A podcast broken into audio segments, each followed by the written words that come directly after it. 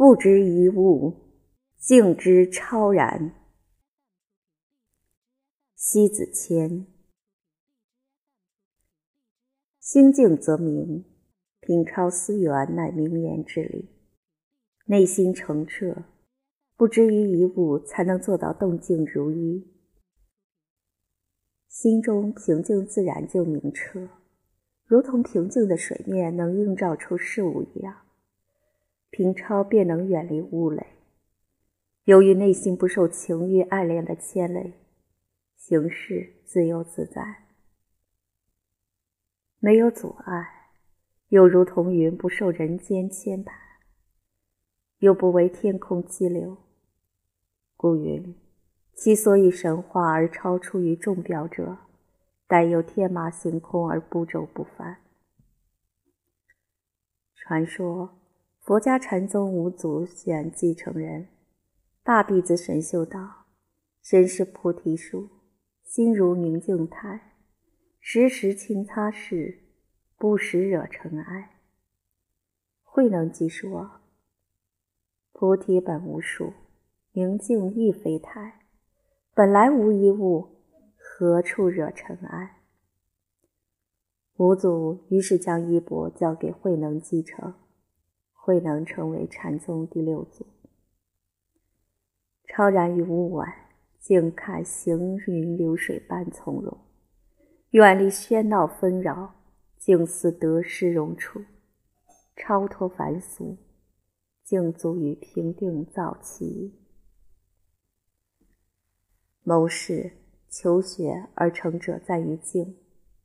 大学有云：“知止而后有定，定者后有静，静者后有安，安而后能虑，虑而后能得。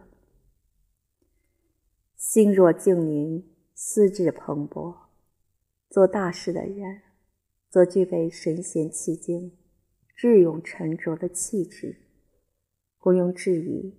狂躁者势必无成事。足智多谋的诸葛亮，就是靠沉静镇定，演绎了一场名传千古的空城计。相传当时司马懿率领十万大军向荆州城压来，而城中只有少数羸弱之兵，向外调援军已来不及。诸葛亮命令大开城门，让几个老卒洒扫城地。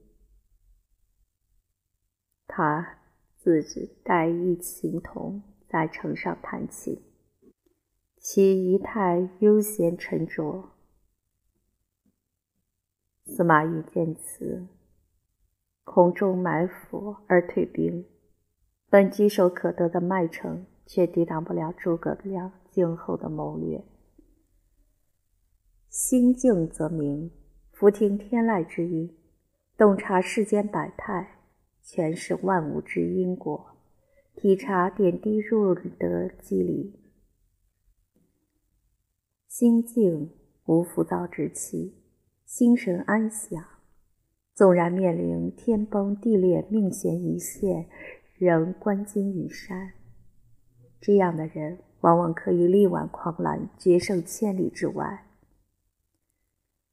一个心静的人，即便处于喧嚣之中，众人涌动，他的心门以外能遏得住万千浮尘的侵入，可以聆听落针之声。整个世界烽烟俱静。你看，镇静自若的人。向来体察入微，游刃有余，不妨静观其变，大而消久。